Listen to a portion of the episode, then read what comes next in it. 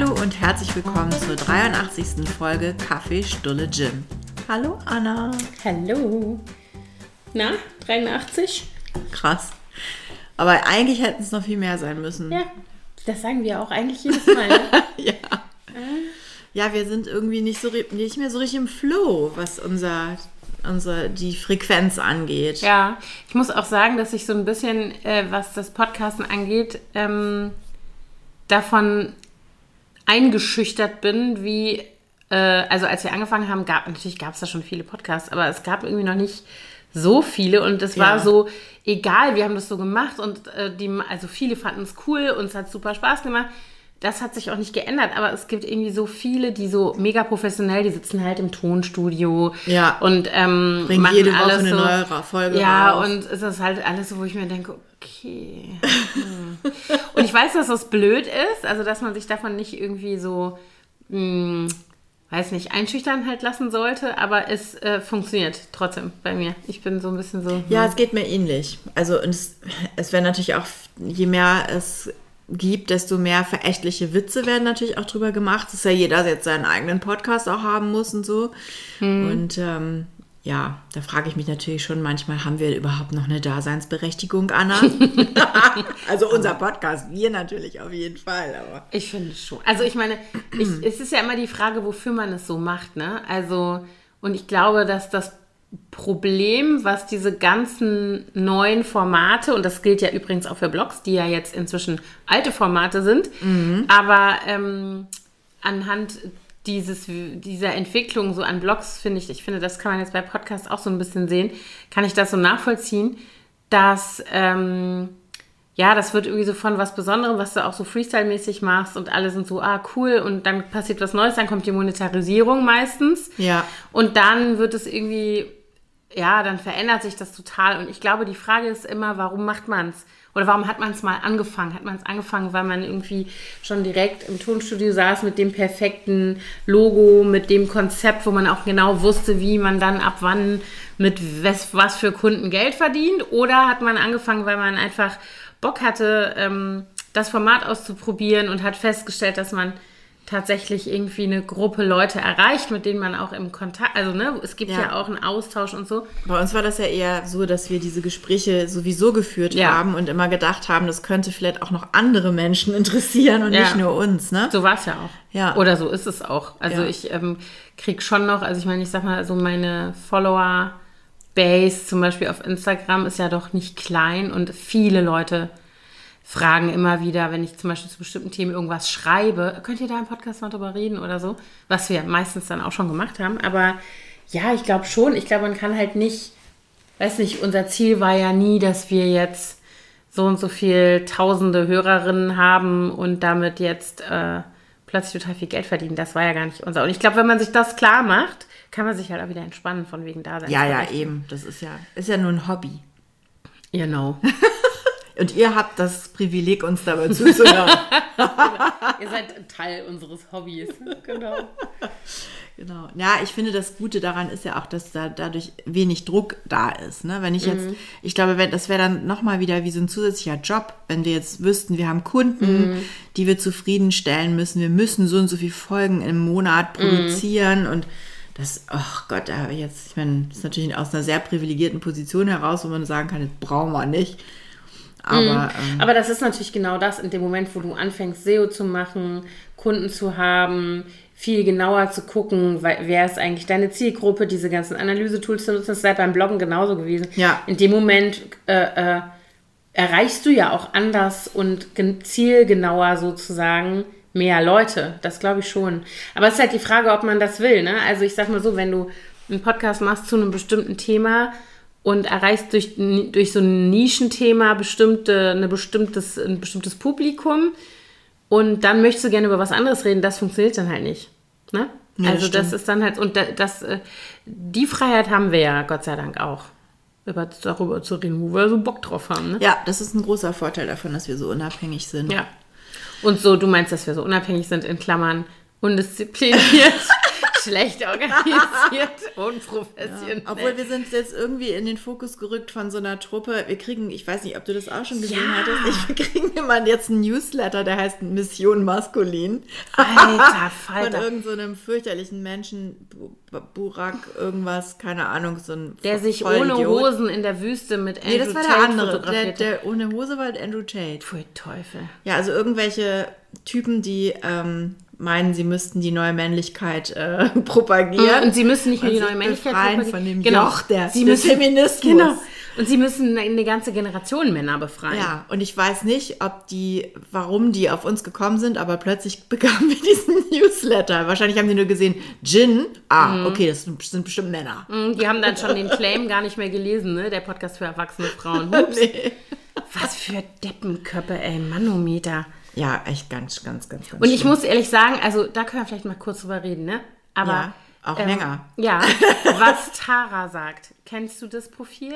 Ja, äh, das, ist das die, Tara Luise hattest du mir, Witwer. glaube ich, empfohlen. Das ist eine ziemlich spannende junge Frau hier aus Berlin, glaube ich auch. Und die hat. Äh, Die hat so ein Muttermal Genau, im Gesicht. jetzt ein sehr auffälliges Muttermal. Sehr hübsches, sehr Ja, hübsche Frau mit dunklen Haaren und, und ja. die ist, ja, die ist herrlich. Ich, und die ist super eloquent. Und ich frage mich, also ich bin auf die aufmerksam geworden durch meine feministische Tochter, Mhm. die der folgt auf, auf TikTok und die mir die Videos gezeigt hat. Und ich habe die dann, ich bin ja nicht so auf TikTok, ich folge der natürlich auf Instagram, wo der ganze Content auch zu finden ist, unter was Tara sagt. Und die hat jetzt auch ein Buch geschrieben, das habe ich mir gerade ähm, bestellt. Das kriege ich, glaube ich, heute. Und ich frage mich, und die antwortet ja immer auf solche Videos, ne? ja, Also, die hatte und, jetzt vor ein paar Tagen was über Aggression, hast du das gesehen? Ja, ja, der, der Unterschied der zwischen Aggression und zwischen Gewalt. Aggression Nee, und. Gewalt. Mhm. Frauen müssen auch Aggressionen Und die macht das halt auf so eine ganz ironische Art und Weise. Der Mhm. nimmt die, die Jungs auf die Schippe, die in ihren, äh, in ihren TikTok-Videos oder wo auch immer Mhm. da ihren Dünnsinn verbreiten. Aber ich frage Herrlich. mich immer, und das denke ich bei sowas, ich könnte das nicht ertragen. Also wenn das mein Fokus wäre, das macht die ja jeden Tag. Die kriegt ja dann wahrscheinlich auch ich so viel Hate, bestimmt. Oder? Ich möchte nicht wissen, was bei der alles im, äh, Möchte ich auch in der. Inbox rumdümpelt. Lunge, lungert. Und dann stelle ich mir immer vor, ich müsste mich jeden Tag damit beschäftigen, dass da draußen solche Leute rumlaufen, Nee, manchmal möchte man das gar nicht Äh, wissen. genau. Was für und sich dann da und dann da drauf und jedes Mal dasselbe wieder erklären und sagen, nee, pass mal auf, Gewalt und Aggression oder Aggressionen gegenüber Frauen sind nicht okay, sind nie okay oder es ist egal, worum es geht, ja, es sind ja immer dieselben Dinge und diese Argumentation von wegen, ja, der Mann muss sich das nehmen, was er will. Ach so, okay. Also, braucht er. Ja, ja, genau. Und, und das sind dann so Sachen, wo ich dann denke, wenn ich mir das jeden Tag reinziehen müsste, ich würde im Bett liegen und heulen, glaube ich. Ich könnte das nicht. Also, Ja, wahrscheinlich mich würde ist, das ist man dann relativ desillusioniert. ich, ich finde das bewundernswert, weil das natürlich eine total wichtige Arbeit ist. Und ich sage da bewusst Arbeit, auch wenn das auf TikTok stattfindet und auf Instagram. Und für viele, zum Beispiel der Generation unserer Eltern, damit schon automatisch nicht Arbeit sein kann. ähm, ja, ist ja, was? Dieses Internet, das geht wieder weg. Ähm, Das ist, Das ist eine Mode. Genau, das setzt sich nicht durch. Und ähm, äh, aber ich finde das extrem wichtig, was sie macht. Und ich finde das bewundernswert, dass sie es in dieser nachhaltigen, ausführlichen, unbeirrbaren Art und Weise tut. Und dann denke ich jedes Mal, mein Gott, also das würde mir so den Tag versauen, wenn ich mich jeden Tag mit diesen Idioten rumärgern müsste oder mich damit befassen müsste, was da wieder einer sich zurechtgesäbelt hat in seinem Gehirn. Also, Es ist wirklich, ja, ich könnte das, ich hätte da auch keinen Bock drauf, ehrlich gesagt. Also ich denke auch, das ist wichtig, da ja, mal total. äh, aufzuklären ja und den Spiegel vorzuhalten. Aber ich, also ich möchte mich damit auch gar nicht auseinandersetzen. Ich finde das aber eine schöne und eine angenehme Gegenbewegung äh, oder nicht Gegenbewegung, aber eine, ähm, ja, so sie, wie sie so ist und sie repräsentiert ja eine, auch eine Generation. Natürlich betrifft das nicht alle Frauen dieser Generation. Da gibt es ja auch genug Frauen, die sagen würden, ja, so ein Mann muss ja auch und das muss man verstehen und das gibt es ja auch alles. Aber Boys will be ähm, boys. ja, genau. It's scary time. It's a scary time for boys right now, right? Das hatten wir doch schon mal, das Thema, oder? Ja, Diese- das haben wir schon mal angerissen. Die, Genau. Ja, ja, dass die Dass man ja, so darf man ja gar nichts mehr sagen. Nö. Ne? Genau. ähm, aber äh, das finde ich, genau, ich wollte sagen, wenn ich mir überlege, in den 90ern, wo ich, habe ich mal ein Interview gesehen mit damals noch der sehr jungen Heike Makatsch, die dann bei Viva moderiert hat und gefragt wurde, ob man Feminismus bräuchte. Und die dann gesagt hat, ich brauche keinen Feminismus. Ich bin da, wo ich sein wollte und ich bin ein Girlie und keine Feministin, wo ich nur, wo ich heutzutage denke, ich würde gerne mal wissen, ob sie das noch so sagen nee, würde. mit Sicherheit Bestimmt nicht. nicht. Aber ich finde es super, dass halt junge Frauen, die eine vergleichbare, wahrscheinlich, ne, auch schon innerhalb von einer Popkultur wie jetzt, ne, also und Social Media, so eine, so eine Rolle durchaus haben und eine Reichweite, die wahrscheinlich, weiß nicht, ob die vergleichbar ist mit wer hat alles FIFA geguckt, wie viel, was hatten die für eine Einschaltquote oder so diese Sendung, ähm, sich so krass positioniert und so sagt, okay, ich bin, ich stelle mich hier hin, ich mache das stellvertretend für eine ganze Kohorte Ja. Personen, in dem Fall eben Frauen. Und die kriegt ja auch Gott sei Dank super viel Zustimmung. Und Aber da gibt es ja auch noch viele andere, die das auch Ja. machen. Also zum Beispiel Ja. Mhm. auch Sophie Passmann ist ja da auch eine, obwohl die nervt mich ein bisschen, muss ich Die sagen. finde ich auch ein bisschen schwierig. Ich, Aus also anderen Gründen. ich finde, die ist, die ist mir zu oberlehrerhaft. Also die ist so ein bisschen zu von oben herab und, Und das, sie ist transfeindlich. Und damit ist sie für mich auch schon. ach okay, das wusste raus. ich gar nicht. Ja, die war so ein bisschen in der Diskussion mit einem Interview, wo sie sich so ein bisschen.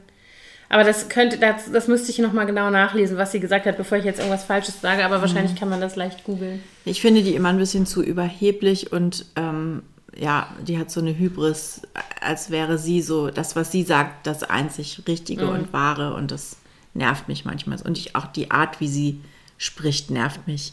Hast du diese Serie gesehen? Die hat ja auch in einer Serie mitgespielt. Ich habe schon wieder vergessen, wie die heißt. Die war so schlimm. Wirklich. so ganz schrecklich. Ich habe mich wirklich nur in Grund und Boden fremdgeschämt. Ich fand es ganz, ganz, ganz Okay, peinlich. gut. Es Nee. wurde so jedes, jede, also es musste alles, was ähm, heutzutage, also die woke Generation Mhm. wichtig findet, es musste jedes, jede Ethnizität mitspielen, jede ähm, sexuelle Ausrichtung musste vorkommen. Es, also es war so krampfig, Mhm. so unnatürlich und anstrengend, einfach echt anstrengend und dabei noch nicht mal witzig. Also War wenn das bei einem Streamingdienst oder wo konnte man ich glaube, auf Prime war das. Mhm. Ich komme jetzt leider gerade nicht drauf, wie das heißt. Sie, sie spielt ja auch eine Podcasterin, die Küchenpsychologin, Mhm. die heimlich einen Podcast macht, ohne dass ihre Freunde das wissen und aber quasi deren ganzes Beziehungsleben und so weiter seziert in ihrem Podcast, auch ihr eigenes. Und ähm, ja, also ich fand es richtig, richtig schlecht. Also so Mhm. wie schlechtes deutsches Fernsehen, wo man einfach nicht wirklich lachen kann, sondern du denkst, oh, oh, oh. Okay. Lustig. Dann habe ich ja nichts verpasst. Ich bin gespannt. Vielleicht findet es ja auch irgendjemand von euch, die ihr dazuhört, gut. Mhm. Da hätte ich gerne Feedback dazu, aber ich fand es total bescheuert, wirklich. Ja. Ja, ich, also klar gibt es da, noch- gibt's da noch andere äh, junge, in Anführungsstrichen auch nicht nur junge, Frauen, die ähm, sich da öffentlich so äußern. Aber ich finde, dass die schon da sich sehr auch. Natürlich, die macht sich natürlich damit auch zur Zielscheibe, ne, für so Leute, die sie dann taggen. da muss äh, man also schon auf echt mutig sein Ja, finde ich auch. Ich finde, man muss mutig sein, man muss äh, resilient sein, man muss in der Lage sein, das auszuhalten, was dann da auf äh, irgendwie Mhm. auf einen zukommt. Und ich glaube, an der Stelle, das, das würde ich nicht aushalten. Also so, das eine ist so, mir anzu den Zustand der Welt anzugucken, im Sinne von, weil du kriegst ja dann auch so einen, äh, ähm, einen Fokus, also du kriegst ja so einen eingeschränkten Blick da drauf. Wenn du dich die ganze Zeit nur damit beschäftigst, was irgendwelche ähm, Männerrechtler in Anführungsstrichen für einen, für einen Dünnschiss aus, äh, absondern, äh, dann denkst du ja, also ich glaube schon, dass das deine Sicht irgendwie auf die Welt beeinträchtigt in irgendeiner, oder beeinflusst auf jeden Fall. Auf jeden Fall. Und ähm, Ich hoffe, dass Das- sie auch noch andere, anderen Leuten Ja. folgt und Ja. ein paar positive Männer, männliche Beispiele in Bestimmt ihrem sogar. Also sie hat, ich habe Leben neulich, so, ich hab neulich auch einen TikTok gesehen oder, oder eins von ihren Videos mit ihrem Vater, wo da irgendjemand auch gesagt hat, "Nee, das kein Vater schämt er sich nicht für dich und so. Und dann kam der Vater so ins Bild und war so, so hoch, so nach dem Motto, ich finde meine Tochter super. Also bestimmt so, also na klar, Gott sei Dank ist ja die Welt nicht nur so. Ja. Aber das würde mich, also das eine ist so, das würde mich, glaube ich, echt äh, äh, bedrücken und das andere ist, dass ich das nicht aushalten könnte. Ich wäre nicht widerstandsfähig genug für so einen Job. Glaube ich, emotional. Ja, Das würde mich. Nee, also ähm, ich auch nicht. Ich habe auch, ich bin, sowieso jemand, der sich nicht so gerne mit unschönen Dingen beschäftigt. Also Mhm. Ich weder schon, aber das heißt noch optisch nicht, unschön noch, noch inhaltlich unschön. Ich versuche eigentlich immer eher so auf der positiven Seite der Dinge zu bleiben. Auf der ästhetischen, schönen geht Mhm. Ja. natürlich nicht immer. Man muss sich auch mit Dingen beschäftigen, Ja, die ich nicht schön auch, sind. ich finde auch ehrlich gesagt, wenn du das jetzt gerade so über dich sagst, dass es nicht sehr zutreffend ist. Also das stimmt, du bist ein super positiver Mensch und du bist ein, eine der wahrscheinlich optimistischsten Personen, die ich kenne, also so von deiner Grundausrichtung. Und natürlich umgibst du dich gerne mit schönen Dingen und du hast auch ein totales Talent dafür, die schönen Dinge zu sehen und auch so die schönen Momente. Das würde ich auf jeden Fall alles unterschreiben. Aber du bist niemand, der sich drückt, wenn es unschön wird. Das- nee, ja, nee, genau. so meine ich das auch nicht. Aber wenn ich das Gut, das wäre Nee, aber gut, aber was ich mir jetzt angucke auf Social Media, das ist ja quasi mein Freizeitvergnügen. Ja. und da habe ich, hab ich keinen Bock, mir irgendeinen negativen Scheiß reinzuziehen Ja. die ganze Zeit. ja. Oder Sachen, die mich wütend machen. Ja, das ist, da, ich habe ja aufgehört, Gott sei Dank, irgendwann in den letzten Jahren Kommentare zu lesen. Manchmal rutsche ich da noch so rein. Also natürlich Kommentare Nicht unter anderen. immer, ja, ja, genau. Nicht bei deine, nee, bei deine meine lese ich schon, natürlich. eine Sorge, liebe Follower. Und da antworte ich auch drauf. Nee, aber ich, wenn ich zum Beispiel so Newsseiten oder so. Ja, nee, das ist so, ne, das, ist wirklich das Tor nicht- zur Hölle, Das wenn man ist da. das Tor zur Hölle, du sagst es. Wo habe ich das jetzt wieder gesehen? Wo ich dachte, da, und dann passiert mir das manchmal, dann rutsche ich da so rein und lese zwei, drei und plötzlich sind es zwölf Kommentare und ich denke mir, Mhm. okay, die Menschheit hat verdient, unterzugehen. Das ist wirklich so, dass ich dann denke, okay, wir sind verloren. Weil wenn das das, ich meine, das ist natürlich Quatsch, ne? Aber wenn das das ist, wie ähm, Menschen in dieser Welt umhergehen und sich verhalten und Dinge bewerten und es ist ja egal, worum es geht, ne? Äh, dann Gute Nacht, Marie, so ungefähr, ne? Ja, fürchterlich. Ich bin auch, also Twitter zum Beispiel, das ist ja Das jetzt auch gerade ein Akt Nicht sehr nur das Tor zur Hölle, da ist man schon mit einem Fuß Aber drin. deswegen war ich da nie aktiv, richtig. Ich bin bin, da habe da zwar auch einen Account, und, aber ich habe da ganz, ganz selten immer nur reingeguckt, weil ich das immer so toxisch alles Mhm. fand. Es war alles immer so negativ. Ich meine, es gibt auch sehr, sehr lustige Leute, aber Mhm. Total. Ähm, Und es gibt auch Leute, die da wichtige Dinge machen, ne? Das will ich jetzt auch nicht Ja. sagen. Aber ich habe auch, ich bin vor Jahren, äh, habe ich Twitter von meinem Handy geschmissen. Hatte ich, inzwischen habe ich es wieder, aber es ist eben nicht mehr mein Daily-Ding, so wie Facebook. Das habe ich komplett, da bin ich ja komplett weg. Also auf Facebook habe ich nur noch mein Privatprofil. Mein, mein Blogprofil, was ich da hatte, habe ich gelöscht, beziehungsweise ist, glaube ich, archiviert. Also theoretisch könnte ich es, glaube ich, wiederherstellen. Ich wüsste aber nicht warum. Also das ich habe da auch, ja, mein privates habe ich da auch, weil ich damit eben immer noch einige Genau, weil man mit Kontakte Leuten pflege, noch irgendwie verbunden ist irgendwo. Genau. Und mein, mein Business-Profil, das habe ich halt so eingestellt, dass wenn ich auf meinem Business-Account auf Instagram was poste, Mhm. dass dann das automatisch dort auch erscheint, aber da passiert nicht viel. Das ich gucke ich da auch, auch. wirklich Das- sehr selten hin. Ja, das hatte ich auch so eingestellt bei Instagram. Und das war tatsächlich einer der Gründe, warum ich überhaupt Facebook abgeschaltet habe, weil der Umgang mit demselben Inhalt, den ich auf, auf ähm, Instagram sozusagen original gepostet habe und der dann automatisch in Facebook, auf der Facebook-Seite geteilt wurde. Und dann waren die Reaktionen oder die, sozusagen wie das ähm, verdaut wurde von Menschen, die mir folgen auf den Kanälen, so krass verschieden. Ach, und auf Instagram gab es, es gibt ja immer mal Leute, die sagen, hä, sehe ich anders oder, oder sogar blöd werden oder so im Umgangston ähm, oder inhaltlich. Und auf Facebook hatten die dann schon ein Feuer angezündet, so ungefähr, ne? Und hatten schon die, Ach, den echt? Scheiterhaufen errichtet. Es war ganz krass. Verrückt. Also ja gut, ich habe ja jetzt wirklich, Mhm. nicht so polarisierende Themen vielleicht, ne? Also Ich doch eigentlich Da würde jetzt niemand ein Feuer Also- anzünden, weil ihm die Stehlampe nicht gefällt. Ja. Das stimmt, Foto. aber also das ist ja bei mir auch nicht so. Das Ich habe ja auch wenig Polarisierung. Also Ja, von stimmt. bestimmten Themen habe ich ja schon immer die Finger gelassen, genau was ich eben gesagt habe, weil ich schon immer wusste, ich bin nicht widerstandsfähig genug, um mir diese Diskussion Um das- zu geben, ja. die dann folgen. Ich meine, das hat sich dann tatsächlich doch nochmal mit Corona geändert, ne?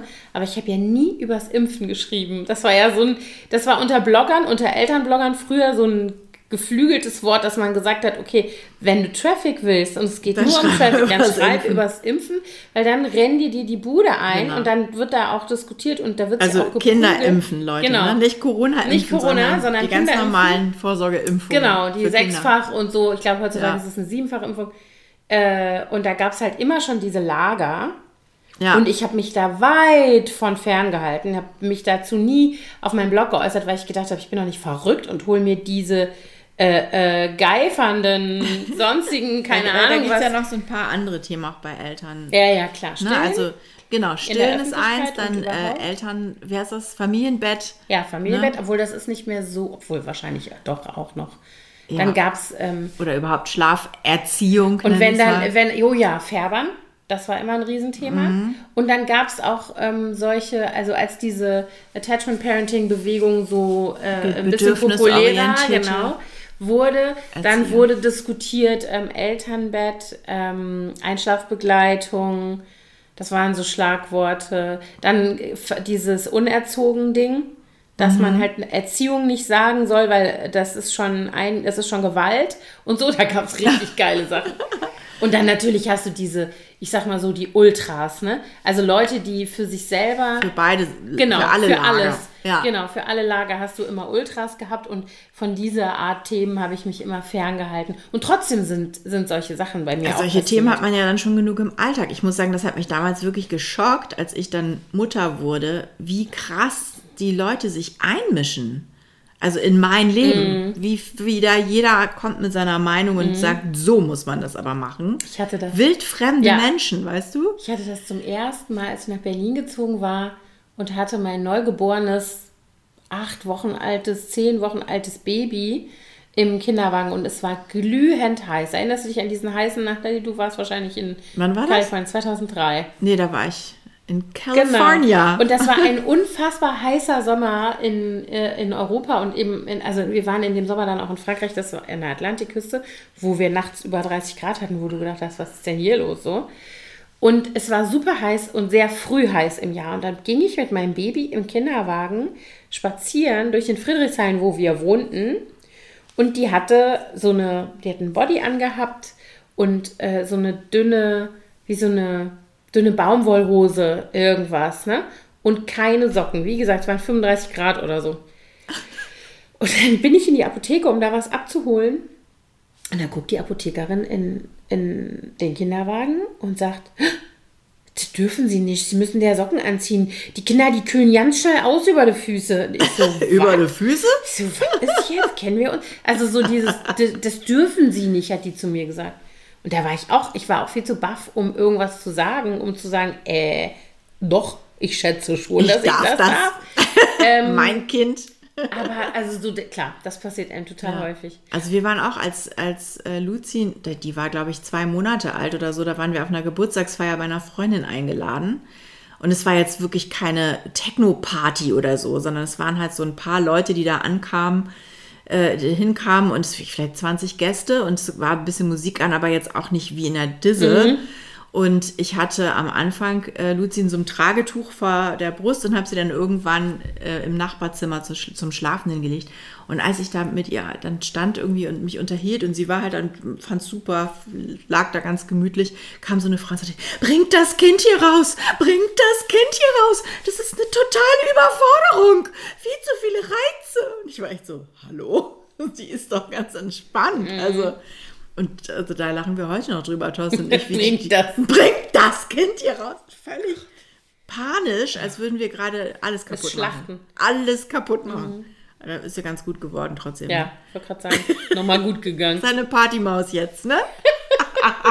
Ja, also ich glaube, das Problem ist ja nicht so sehr, oder das, das Problem bei diesen ganzen Themen ist ja immer, und ich glaube, das ist was, was Menschen schwerfällt, offensichtlich. Äh, Und ich finde, je älter man wird, umso mehr sieht man das, zu sagen, okay, ich bleibe jetzt mal einfach nur bei mir mit meinem Thema. Ich mache das folgendermaßen. Eine andere Person löst dasselbe Problem möglicherweise ganz anders und es, es ist auch vollkommen okay. Ja. Das ist, ne, selbst in der man hat- Mathematik gibt es verschiedene Wege zur selben Lösung.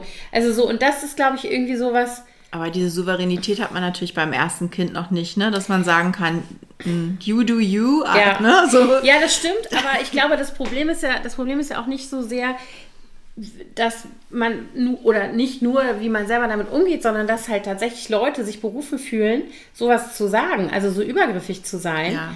und sich so einzumischen. Das ist übrigens ähm, mit der Hundehaltung sehr ähnlich. Oh, das kann ich mir vorstellen. Ich meine, ich habe, ich merke das jetzt manchmal, dass ich auch so den Impuls habe bei meiner Schwester, die ja Mhm. jetzt äh, ihr erstes Kind hat. Und ich meine das ja gar nicht besserwisserisch, sondern ich erzähle ihr dann halt, was bei mir funktioniert Mhm. hat.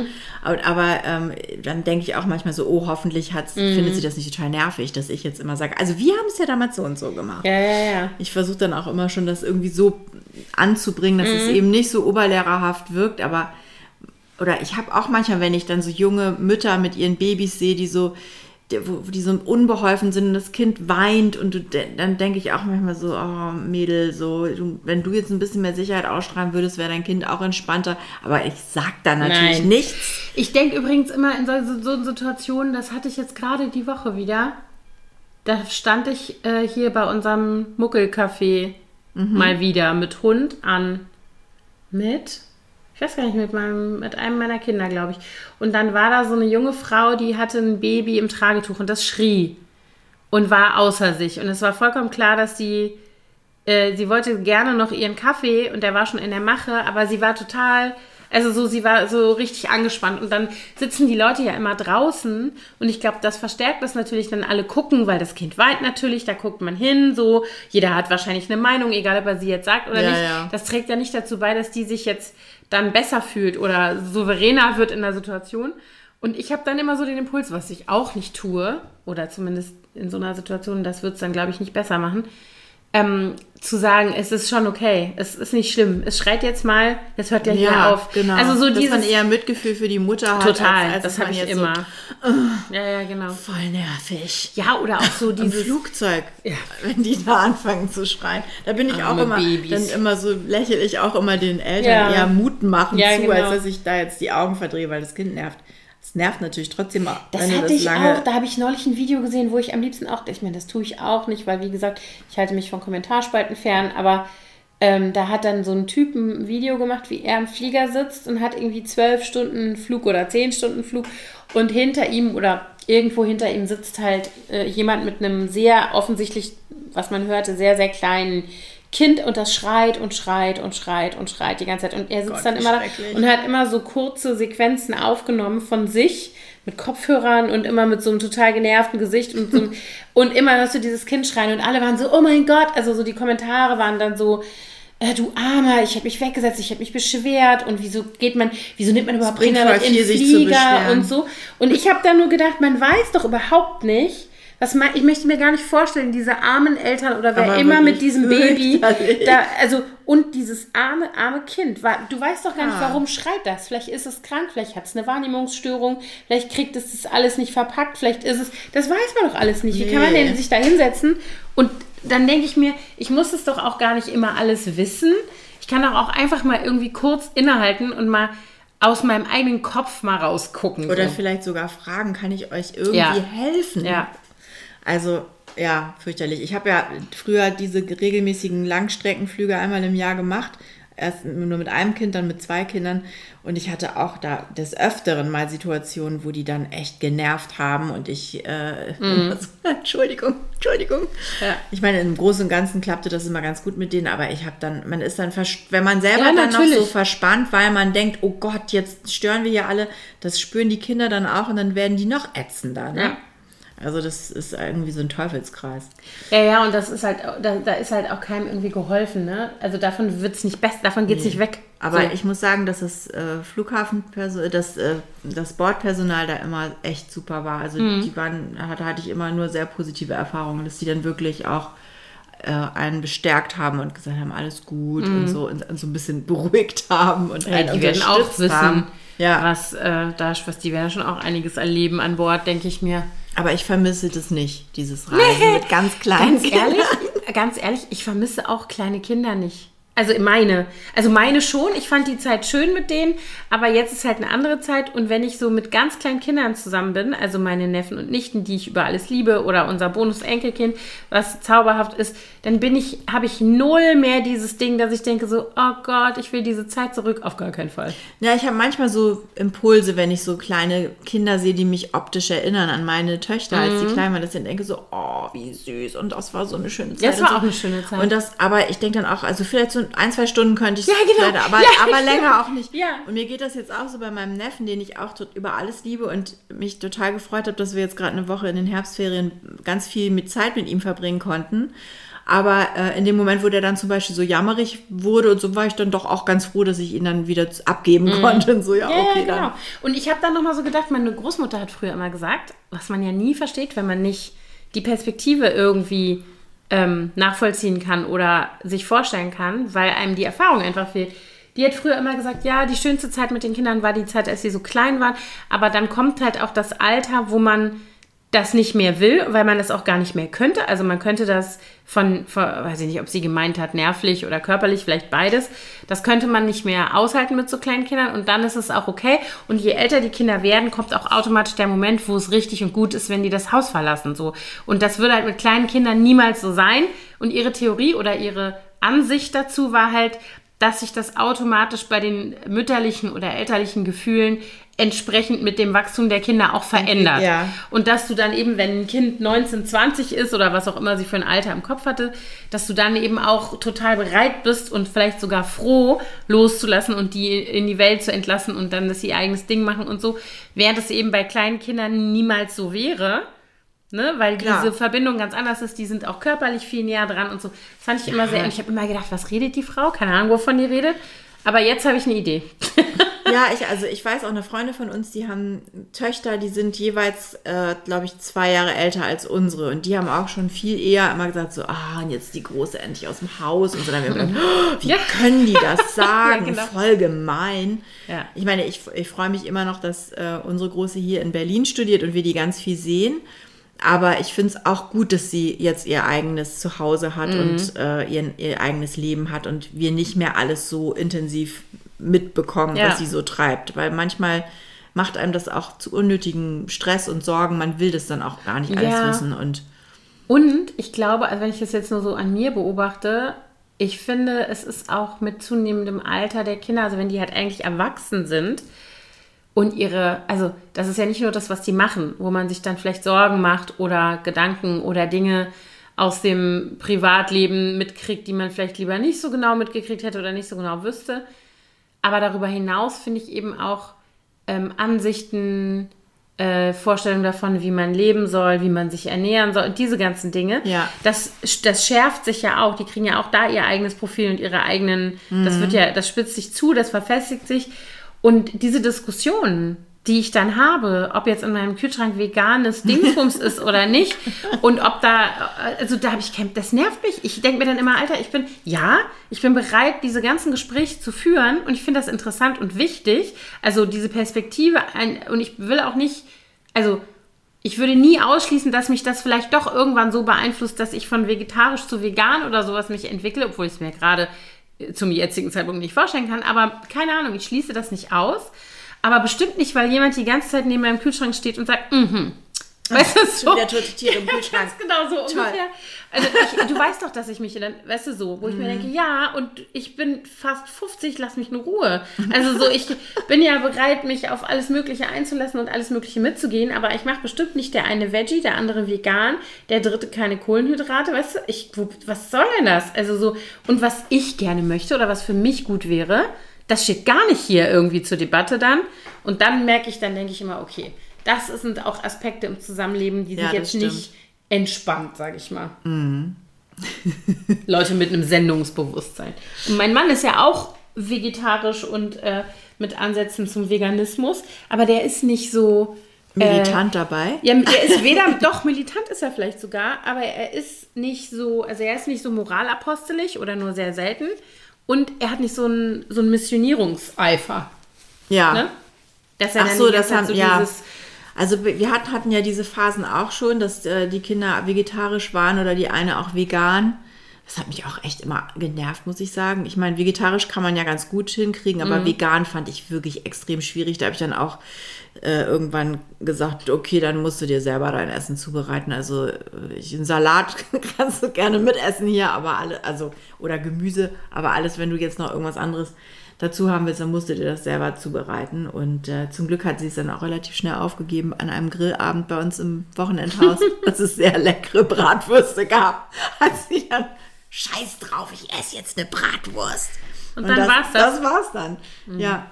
Und witzigerweise, ich erinnere mich noch, dass äh, unsere Große früher immer zu mir gesagt hat, also die hatte so ein paar Freundinnen in der Grundschulklasse, die extrem biomäßig unterwegs waren, die Familien, und immer so, ja, also die Eltern von sowieso und sowieso, die kaufen nur bei der LPG ein, alles Bio. Und ich habe gesagt, ja, du, ich kann das gut nachvollziehen. Ich kaufe auch viele Dinge bio, also zum Beispiel Fleisch, Milchprodukte, solche Sachen und Gemüse auch, aber alles bio muss, es ist auch einfach sehr, sehr teuer. Und äh, irgendwann, als sie dann ausgezogen war, da meinte sie, also jetzt weiß ich, was du damals gemeint hast. Wir kaufen jetzt auch nicht mehr alles bio. Ja. ja. ja.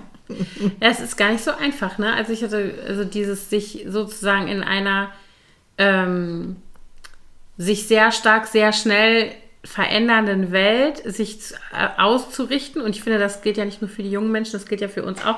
Wir müssen ja auch alles immer wieder überdenken und immer, also, Ja. oder sollten wir jedenfalls.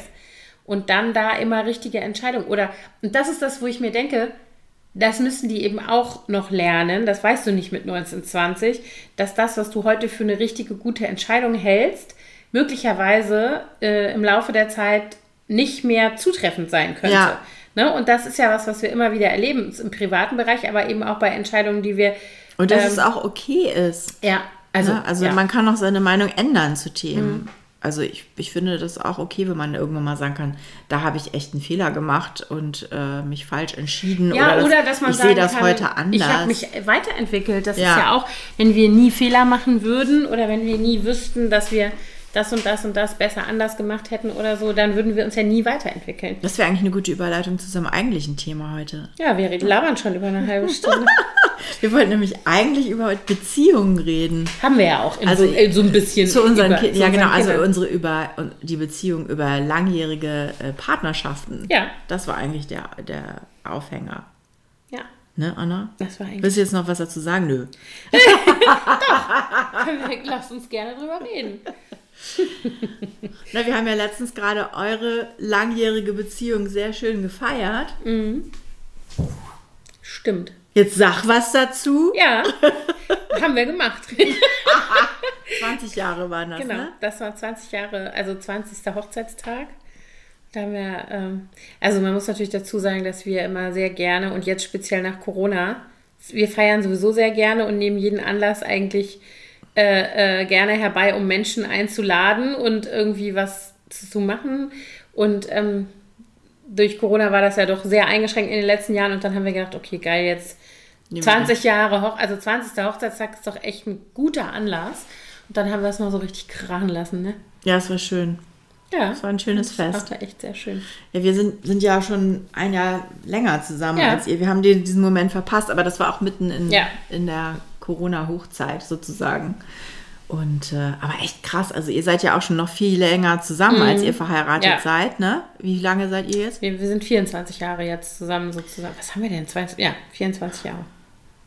Ja, jetzt muss ich gerade mal kurz rechnen. Wir sind, äh, Ihr seid doch immer so zwei Jahre vor wir uns. sind wir, ich kann gar nicht Kopf rechnen. Warte mal kurz. Wir sind 28 Jahre zusammen.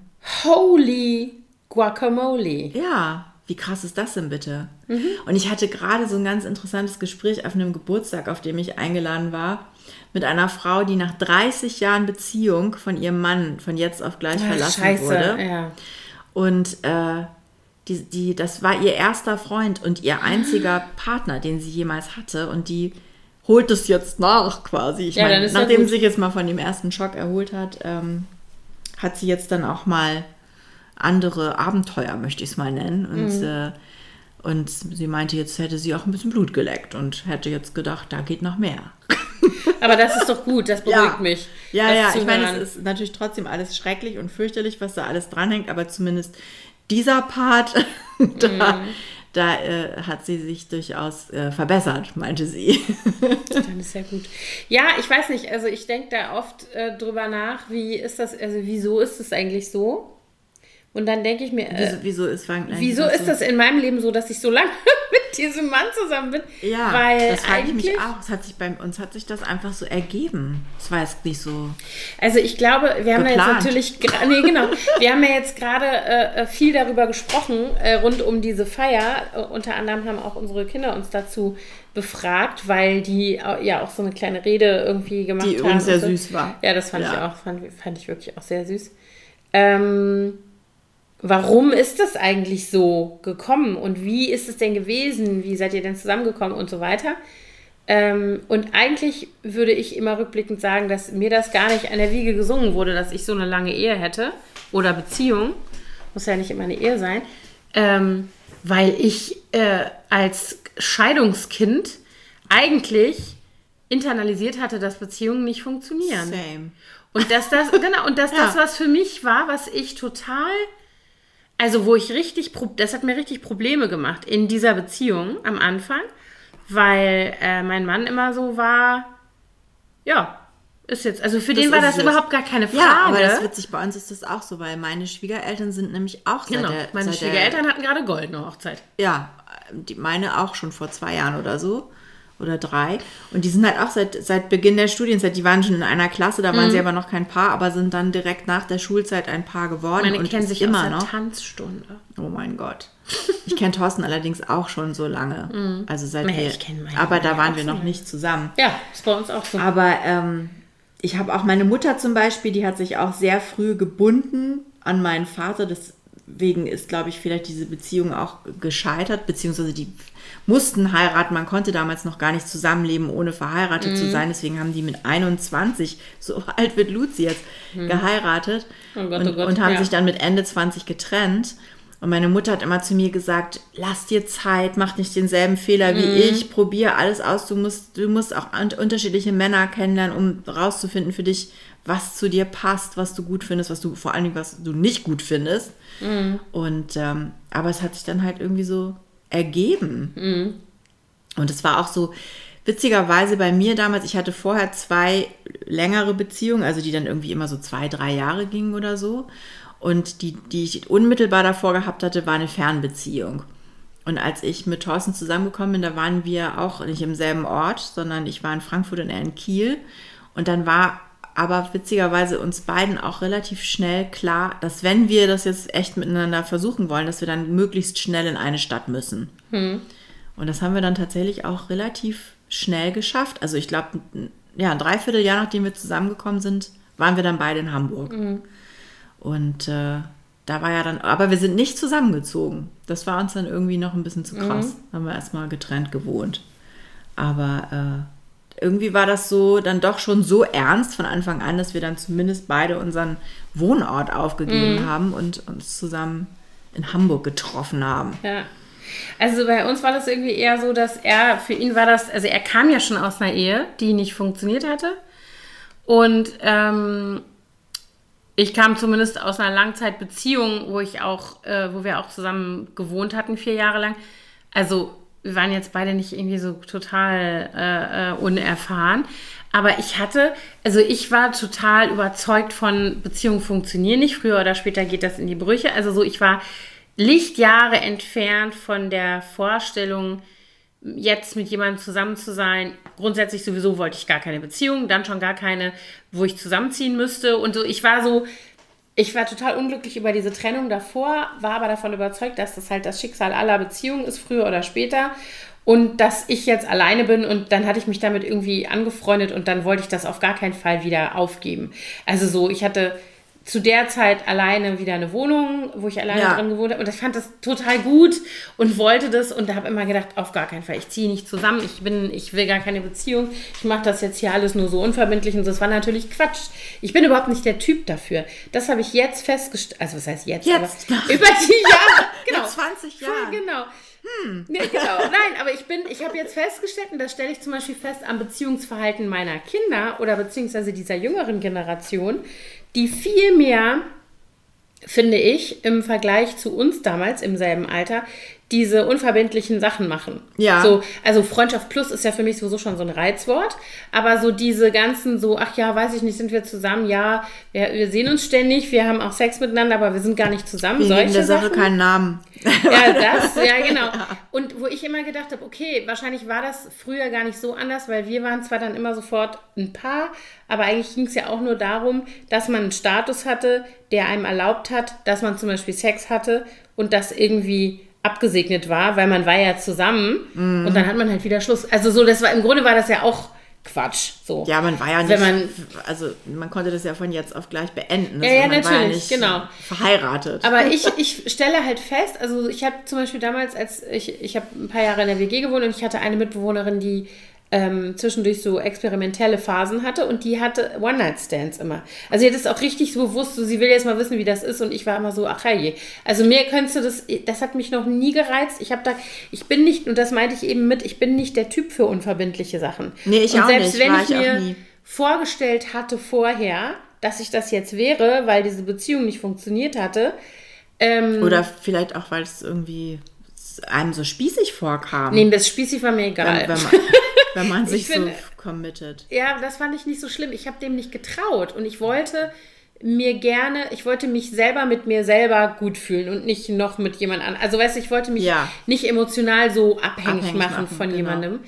Ähm, und habe mir eingebildet, dass ich jetzt auch unverbindliche, in Anführungsstrichen, unverbindlichere Beziehungen haben könnte. Mhm. Und mein jetziger Mann hat dann gesagt, okay, wenn du das willst, ich weiß, was ich will, du weißt auch, was ich will, aber ich bin auch entspannt mit was, also mit was immer du sozusagen dir vorstellen kannst. Und dann hat er gar nichts mehr gesagt. Also so, das lief dann so vor sich hin zwischen uns. Und ich war dann diejenige, die dann irgendwann gezwungen war, mehr oder weniger, weil ich das nämlich nicht aushalten konnte, das Ding irgendwie zu nennen. Ja. Weil er, also der hat, das hat er tatsächlich irgendwie zu mir gesagt. Ich hatte dem einen Vortrag gehalten, warum es halt eine Schnapsidee wäre, jetzt eine Beziehung anzufangen. Und hat er gesagt, okay, wenn du meinst. So. Und du so, äh, Und genau. überreden? Und dann, nee, genau. Und er hat dann zu mir, aber er hat sich halt auch nicht vertreiben lassen davon so. Ja, Sondern der hat dann schlau. irgendwann hat er zu mir gesagt, du weißt du, ich weiß, was ich will. Ich habe dir gesagt, wie meine Gefühle sind. Ich habe dir gesagt, was ich mir wünsche oder mir vorstelle. Ich sortiere mich mit dem ein, was du sagst, aber du musst wissen, was du willst. Wenn Mhm. das jetzt das ist, was du willst, dann fein, dann machen wir es so. Also so, der war so, ne? Aber auch nicht unbedingt typisch, ne? Viele hätten dann vielleicht Nee. gesagt, nee, also entweder du sagst jetzt auf jeden Fall, Nee, wir machen das ja. jetzt zusammen oder ich bin weg. Nee, der hat da, glaube ich, auf seine, ähm, wie soll ich mal sagen, Hartnäckigkeit auch vertraut. Der war aber nicht lästig dabei. Also der hat jetzt nicht jede Woche aufs Neue gesagt, so, aha, aber ich würde gerne, ne, ne, ne. Oder so. Das, Sehr schlau. Der, gar nicht. Der hat da null Druck aufgebaut. Also so jedenfalls nicht so Druck im Sinne von, hier, äh, du musst dich jetzt hier committen oder das, also so, oder dann gehe ich oder so, gar nicht.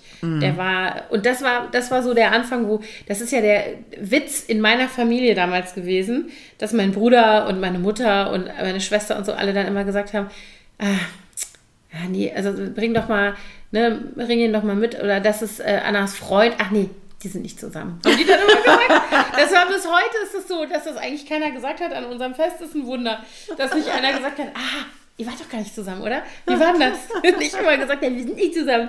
Wie so Aber wie lange ging das dann so? In welchem? Ein halbes Jahr Ah ja, okay. oder so vielleicht. Ja, bei uns war das witzigerweise äh, ziemlich schnell, waren wir uns da sehr sicher. Und, und das trotz der Distanz. Und äh, Thorsten hatte vor mir eine Beziehung und die Frau, die war sehr ähm, eifersüchtig und hatte auch ihn sehr für sich vereinnahmt. Also die war so eine Drama Queen und deswegen war er da eigentlich auch ein bisschen vorsichtig. Aber ähm, anscheinend habe ich es geschafft, ihm trotzdem noch genug Freiraum zu lassen, sodass er sich dann äh, entspannen konnte mit mir. Aber ich weiß noch, als wir zusammen nach, also er ist ein bisschen vor mir nach Hamburg gezogen und hatte dann da schon eine Wohnung und ich ähm, habe dann bei ihm vorübergehend gewohnt, als, wir, als ich auf Wohnungssuche war. Weil ich wollte, ich hatte bis dahin immer nur in WGs gewohnt und ich wollte unbedingt auch gerne mal alleine wohnen und ihm ging es genauso. Und dann habe ich bei ihm gewohnt, während ich auf Wohnungssuche war. Und habe dann halt, kam ich dann nach Hause und habe ihm dann erzählt, was ich alles mir angeguckt habe und ne, ne, ne, ne, ne. Und dann hat er irgendwann mal zu mir gesagt, kannst du dich vielleicht mal alleine beschäftigen? Und ich war nicht so, oh mein Gott, ich habe mein ganzes Leben in Frankfurt ausgegeben. Ich habe meinen Studienort gewechselt für den und jetzt will der mich hier gar nicht haben. Das war echt, weil der ist halt so ein Eigenbrötler. Ja, ja. Okay, also du konntest dich alleine beschäftigen. Ich bin dann erstmal sofort äh, übers Wochenende zu meinen Eltern nach Oldenburg gefahren und habe ihm ein bisschen Abstand und Raum gegeben, weil der Mhm. braucht halt, der ist jemand, der schöpft seine Energie aus dem Alleinsein und ich ja eher aus der Gemeinsamkeit Mhm. oder Gemeinschaft. Und das muss ich dann auch erstmal lernen, dass, Mhm. dass ich ihm. Aber was ist aus deiner Sicht, also warum funktionierte, also das ist ja die Idee, also klar, dass man sich verliebt und dass man sich irgendwie sortiert und dann entschließt man sich ab einem bestimmten Punkt, dass man jetzt ernsthaft ein Paar ist oder dann sogar gemeinsam Kinder kriegt und sowas alles. Aber wieso ist es, wieso hält es immer noch? Das ist doch eigentlich die Frage. Was macht man eigentlich unterwegs richtig, würde ich jetzt mal sagen, wenn man eine Langzeitbeziehung als richtig einstuft, wenn man das möchte, damit das funktioniert. Weil das ist ja eigentlich, das war nämlich die Frage, die unsere Kinder uns gestellt haben. Ja, wie man da, warum man eigentlich immer noch zusammen Ja, ist. ja, warum also hat das, man das genau, warum hat das geklappt? Also was ist das, was geklappt hat? Oder was ist das, wo man sagt, das war vielleicht oder ist vielleicht nicht so gut, aber das ist trotzdem nicht das, also deswegen trennt man sich nicht so. Ja. Also so, was ist da der, der ähm, Schlüssel oder die, Ich glaube, erstens, man muss sehr tolerant sein. Also wir sind zum Beispiel grundverschieden, Thorsten und ich, und da äh, mussten wir auch echt, äh, also wir hatten jetzt ja auch nicht nur äh, rosige Zeiten, sondern auch echt schlimme, ätzende, anstrengende Zeiten, wo es, wo wir monatelang da diskutiert haben über Themen, wo wir einfach keinen Kompromiss finden konnten, also wo es keinen Kompromiss gab. Zum Beispiel zweites Kind, ja oder nein. Da kann man, gibt es kein halbes Nee. Kind. Nein, Oder genau. Leben in den USA oder in Deutschland. Kann man auch nicht so richtig gut einen Kompromiss finden. Und noch so ein paar andere Sachen. Und ähm, das, äh, man muss natürlich bereit sein, da auch in gewisser Weise dem anderen entgegenzukommen. Und, und was ich lernen musste für mich war, dass ich, dass das, wie ich Dinge mache, nicht richtig, äh, unbedingt richtig ist, sondern dass es für mich richtig ist, aber für ihn vielleicht nicht so. Und dass jeder bringt ja so seine eigene Familiengeschichte mit und, und wie er so aufgewachsen ist und setzt dann, wenn es jetzt gut gelaufen ist, erstmal voraus, dass das so die normale das ist die, der Standard ist. der. Standard ja. ist, genau. Und das, da musste ich echt erstmal lernen für mich, dass, das, dass ich da mal so ein bisschen auch von meinem hohen Ross runterkommen muss und akzeptieren muss, dass man es auch anders machen kann. Das hat aber echt äh, auch gedauert. Und ich, ich weiß auch nicht, also ich glaube schon, dass das wichtig ist, dass du so eine, eine große Liebe auch hast, die dich immer verbindet. Und wir sind auch wirklich, wir können sehr gut zusammen lachen. Ich glaube, das hat uns immer auch so. verbunden, auch in schweren Zeiten. Wir haben einen sehr ähnlichen Humor und äh, Okay. das macht dann auch vieles einfach. Und es gibt einfach viele, ah, jetzt Der Hund trinkt. sein Wasser, ich weiß nicht, ob man das hört. Aber ich glaube, das war für uns oft der Retter, auch in schweren Zeiten, dass wir viel zusammen lachen konnten, Mhm. immer, auch wenn es ätzend war. Das hat uns oft gerettet. Ich glaube, also ich überlege gerade so richtig, also es gab so krisenhafte Situationen in unserem gemeinsamen Leben, aber nie so, also das, was du jetzt eben beschrieben hast, ne, so eine Entweder-Oder-Situation war eigentlich nie, also zumindest nicht so zugespitzt, also dass das so eine Lebensentscheidung gewesen wäre, weil so bei diesen Dingen waren wir irgendwie immer äh, uns einig oder eben, also zum Beispiel bei der Zahl der Kinder oder der Frage, ob wir überhaupt Kinder wollen und so weiter. Oder wir waren eben so dicht beieinander, dass man eben sich gut annähern konnte. So, also die Frage war dann nicht, ähm, gehen wir nach Berlin oder nicht, sondern eher, wie machen wir das? Also wie gestalten wir das Ja. so, dass es eben für uns beide und das Kind, was wir dann schon hatten, irgendwie äh, gut ist. Und ich glaube, bei uns ist es so, ähm, also ich denke manchmal so dieses, das Wissen, also so, und das hat sich, das kann ich nicht sagen. Ich kann nicht beantworten, wieso ist das so zwischen uns. Aber es hat sich so, oh, der Hund. Oh Mann. Ähm, es hat sich irgendwie wie so eine ähm, Kultur in unserer Beziehung entwickelt, dass wir, auch wenn wir, weil du hast eben gesagt, ihr seid grundverschieden, ich glaube, wir sind auch grundverschieden an ganz viel, bei ganz vielen Dingen, ähm, dass wir immer versucht haben, uns den anderen zu verstehen. Ich weiß, selbst wenn ich äh, ähm, an einem ganz anderen Punkt bin, für mich, keine Ahnung, eine Erkenntnis, eine Haltung, eine Meinung zu irgendwas, ähm, eine Vorstellung davon, wie man eine bestimmte Situation löst oder so. Ähm, selbst wenn ich weiß, dass ich da komplett woanders bin als er, weiß ich, dass wenn wir miteinander reden, dass es nicht darum geht, äh, zu gewinnen oder zu verlieren, sondern dass er mir zuhört und ich eben umgekehrt auch ihm zuhöre und dass man wirklich versteht, versucht zu verstehen, woher der andere kommt gerade. Ja, also ja, was ist genau. so dieses, und das ist, glaube ich, so dieses, ähm, was man irgendwie kultivieren, also wenn es einem gelingt, ne, was Mhm. man kultivieren kann oder, oder was wir kultiviert haben, dass, ähm, dass man eben, dass ich mich darauf verlassen kann, dass das für ihn ein zentral wichtiges Ding ist in, un, im Umgang miteinander, in unserer Kommunikation, in unser, unserem Zusammenleben, anzuerkennen, was bei mir ist oder wie ich die Dinge sehe, selbst wenn er das nicht nachvollziehen kann. Also selbst wenn es für ihn total anders ist. Ja. Und wir haben zum Beispiel ganz oft so Situationen immer wieder, ähm, dass es irgendein Problem gibt, egal mit einem der Kinder, irgendwas organisatorisches, keine Ahnung, Kohle, berufliche Entscheidungen, was auch immer. Es gibt irgendeinen Konflikt, es gibt ein Problem. Und er ist ja jemand, der ist ja ein Problemlöser.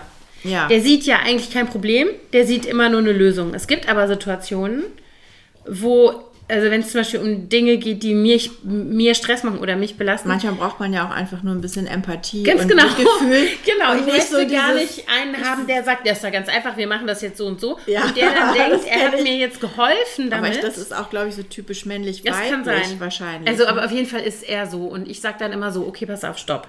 Jetzt spulen wir nochmal kurz zurück. Ich sage dir jetzt, das und das macht mir Probleme. Ich möchte jetzt nicht, dass du mein Problem löst. Ich möchte, dass du mir kurz zuhörst und aushältst, dass es ein Problem gibt. Ja. Und dass ich das als Problem empfinde oder als Konflikt empfinde, eben auch ein innerer Konflikt. Und ich möchte, dass du das einfach nur anerkennst und einfach nur mal zuhörst und das mal so stehen lässt. Und dann können wir vielleicht morgen wieder darüber reden. oder vielleicht dauert es auch noch länger. Ähm, das, wie man sich einer Lösung dieses Konflikts oder dieses Problems oder was auch immer nähern könnte. So. Und das ist Ja. natürlich zum Beispiel auch im Umgang mit unseren Kindern ein Riesending. Ich bin immer diejenige, die eher sagt, okay, ich höre dir zu, ich verstehe, es gibt jetzt ein Problem mit, keine Ahnung, ja, in einer Freundschaft mit einem Lehrer, Lehrerin, mit egal was es ist. Und dann versuche ich immer erstmal zu hören, was ist das eigentlich, was jetzt mein jeweiliges Kind mir gerade sagen will. Und er ist immer der dann schon, der hat dann schon im Hinter äh, sein inneres Flipchart gemacht, wo dann draufsteht, So eine wie, wie können wir das, To-Do-Liste. dann würde ich auch jetzt das und das machen und das und das machen und das und das machen. Und das Problem dabei ist ja, dass das zum Beispiel auch bei den Kindern vor allen Dingen auch so Druck aufbauen kann. Ne? So, da, da sind wir dann immer so ein bisschen, aber er ist halt jemand, der dann zurückrudern kann. Und ich glaube, das ist sowas, was wir gemeinsam gelernt haben. Also ich habe bestimmt gelernt, mich nicht in so einem Problem so lange aufzuhalten, wie ich das vielleicht sonst tun würde.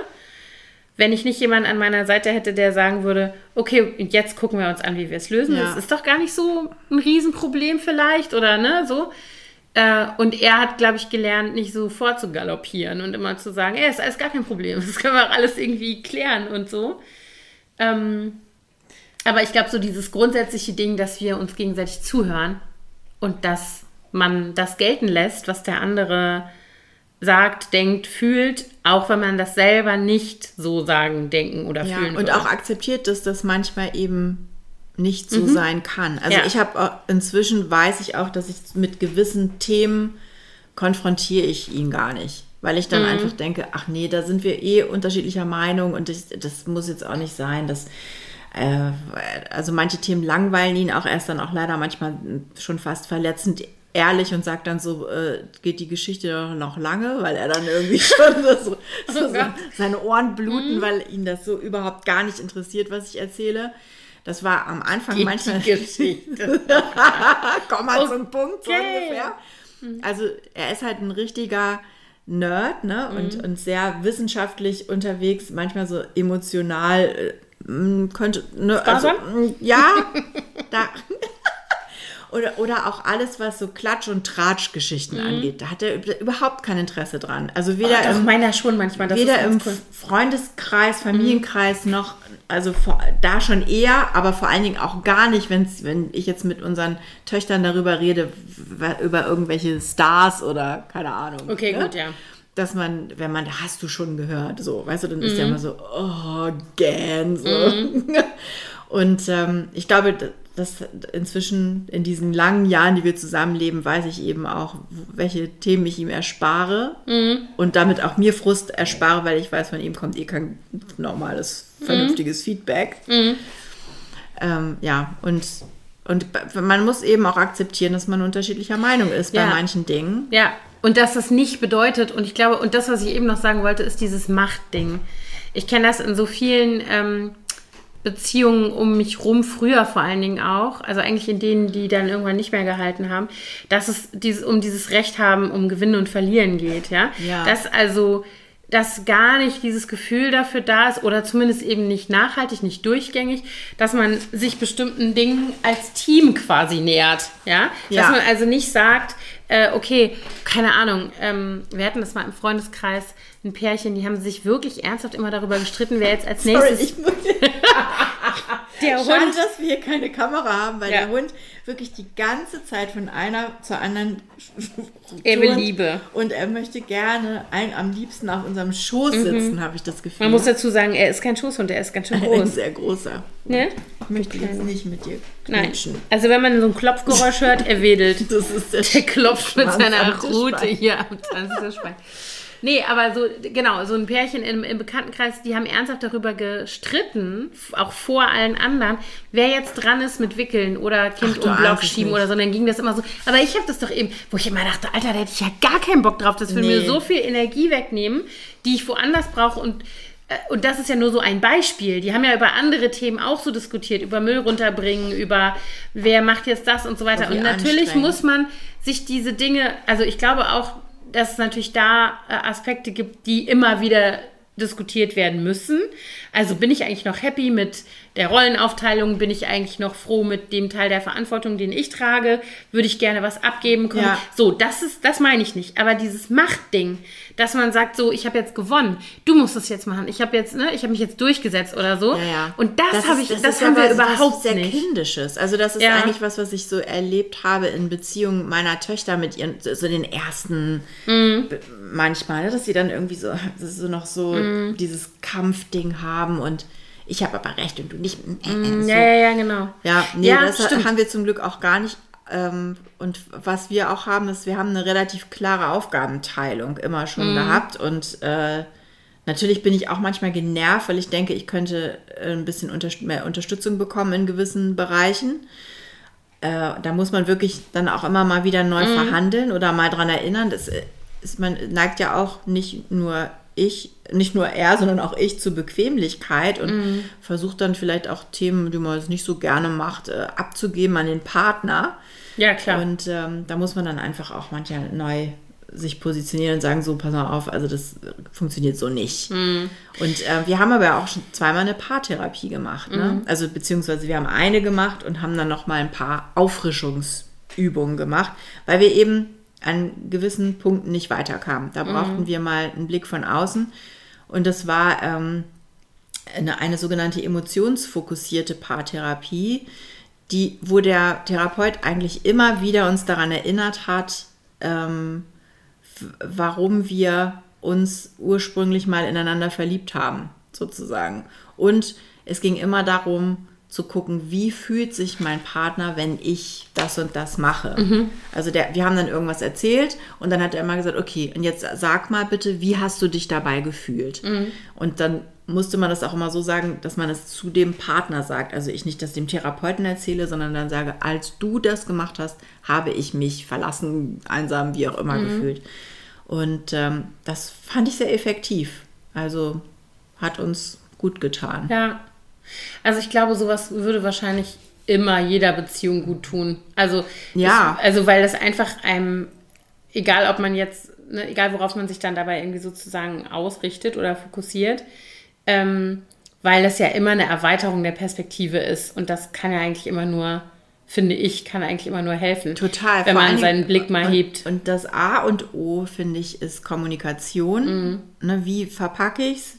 Wie, Mhm. wie diskutiere ich? Wie streite ich mich? Und jedes Paar hat seine, seine komischen äh, Mhm. Hexenzirkel, die immer, wo man immer wieder in so eine Schleife kommt. Und das, die, die zu erkennen und zu durchbrechen, Mhm. das ist so viel wert. Und das haben wir da wirklich ganz eindeutig für uns rausgefunden, was so Trigger sind, wo dann der andere sagt, ja, aber mm, du machst immer und dann ich mm, mm, mm, und so. Dann, dann kam man immer wieder in diese Spirale und die zu erkennen und zu durchbrechen, das war echt viel wert.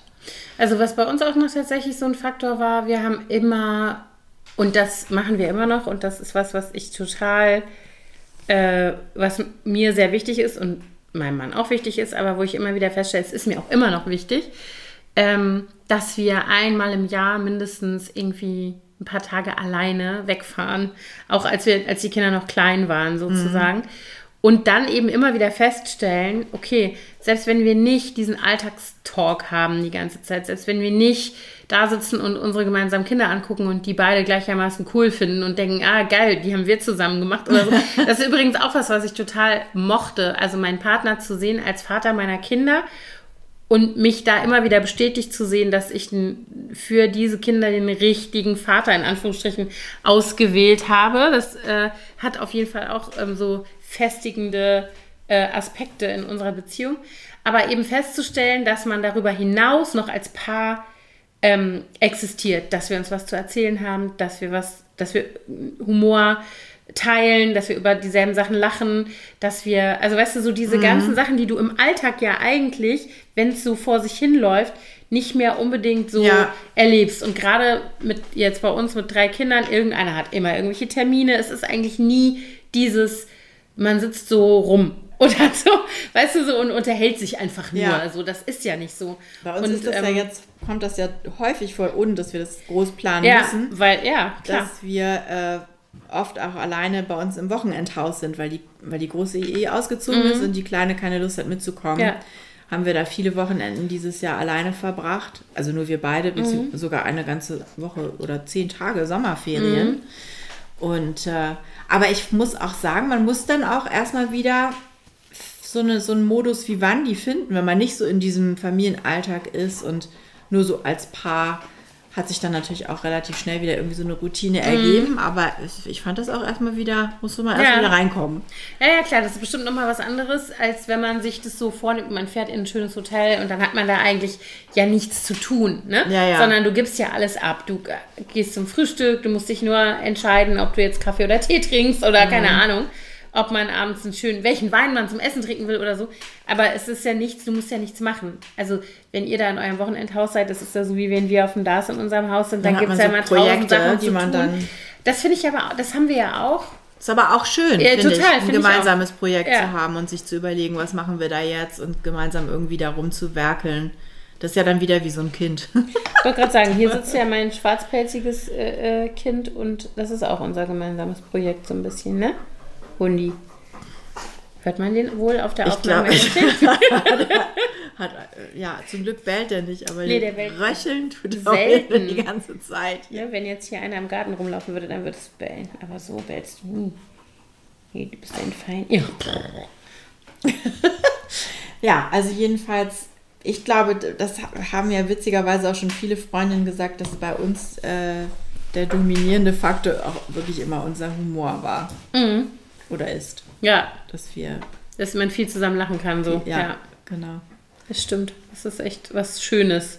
Ja. Und ebenso, was ich auch mag, ist so zu wertschätzen, was man, und das stimmt natürlich, was du eben gesagt hast, warum hat man sich denn eigentlich mal ineinander verliebt, Mhm. aber zu wertschätzen, was den anderen ausmacht und nicht zu versuchen, ihn zu verändern. ganz genau, ihn zu verändern und so. Und ich glaube, was man auch, also was ich sagen würde nach so vielen Jahren Beziehung, die Dinge, die ich an meinem Mann ursprünglich auch cool fand, weil sie natürlich zum Beispiel ganz, er hat seinen Knopf gedrückt.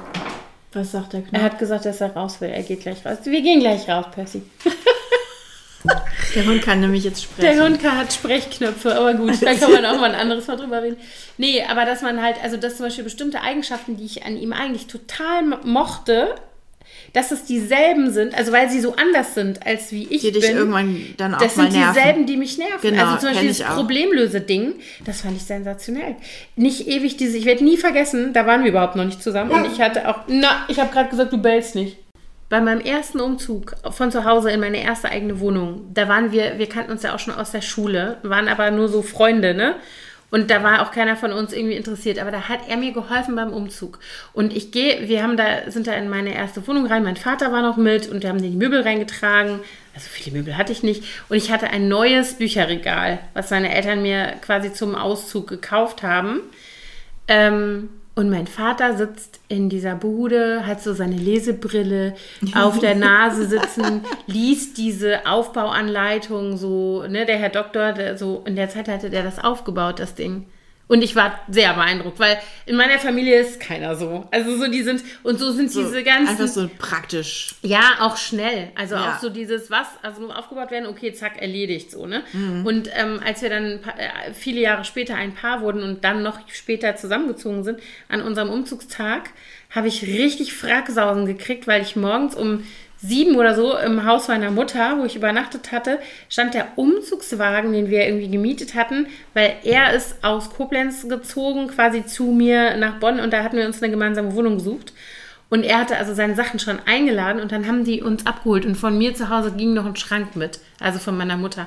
Und dann stehe ich morgens um sieben vor der Tür. Da stehen die, also er, sein Vater und sein Bruder im Blaumann, mehr oder weniger, auf dieser Hebebühne von diesem Siebentonner oder was das war. Und ich dachte, ach du Scheiße. Okay, jetzt, beginnt mein neues jetzt Leben. So. Und, und vorne im, im äh, Fußraum vom Führerhäuschen, vom Fahrerkabinendings, stand ein Picknickkorb mit Nudelsalat, Buletten, selbstgebackenem Kuchen Von der Mama. von meiner Schwiegermutter. Und ich dachte, ach herrje. Weißt du, so, und das war so, und so ging dann der Tag auch weiter.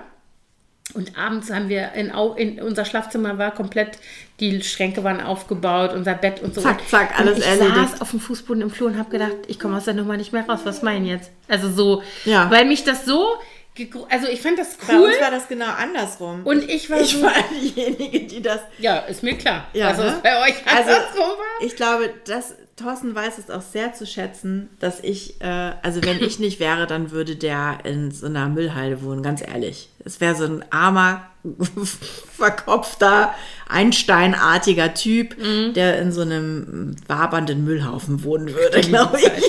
Okay. Das wäre jetzt bei uns nicht so. Also ich würde nicht in einem warmen Müll. Oder er hätte eine sehr gute Haushaltshilfe, die das alles für ihn machen würde. Wahrscheinlich wäre es eher so, weil er auch nicht gerne in einem wabernden Mhm. Müllhaufen wohnen möchte. Aber ähm, bei uns bin ich die pragmatische. Und ich glaube, das wusste er auch von Anfang an relativ äh, äh, Mhm. zu schätzen. Ähm, Naja, man weiß wahrscheinlich doch auch, was einen ergänzt. Ja, ich habe es gehört, Percy. Jetzt hat er wieder den Knopf gedrückt. Raus. das ist ja echt Ja. Fluch und Segen gleichermaßen. Mhm. Ich habe dich gehört. Wir gehen gleich raus. Ach Mensch. Ist gut, Kleini. Wir können ja jetzt auch mal Ja, wir aufhören. hören jetzt mal auf. Du hast nichts für ungut, wenn du das hörst, ne? Aber ich gestehe ihm zum Beispiel zu, dass er ein Zimmer in unserer Wohnung in diesem Zustand halten darf. In diesem wabernden Wir, Müllhaufen. wir nennen es liebevoll das Erfinderstübchen. Ja, das Ja. ist schön. Und da gehe ich gar nicht, kaum gehe ich da rein. Also, Ja. weil das äh, stresst mich nur. Ja, aber das ist Aber gut. ich bin jetzt ein bisschen dazu übergegangen, da auch meinen Müll reinzustellen. Ist jetzt gut. Gott, Okay, Hund. gut. Wir hören Ähm, jetzt auf. wir hören auf, der Hund muss raus. Wie macht ihr das mit euren Männern? Mit euren Ja. Lang oder mit euren Partnern? Langzeitbeziehungstechnisch. Insights bitte. Ja, sehr gerne. Ich bin auch ähm, neugierig. Und du musst jetzt mal mit deinem Hund. Ich gehe jetzt mit dem Hund raus. Langzeitbeziehung. Hört sich gut an. Ja. Arbeite mal ein bisschen dafür. Ja, das mache ich. Okay. Also danke fürs Zuhören. Tschüss. Tschüss.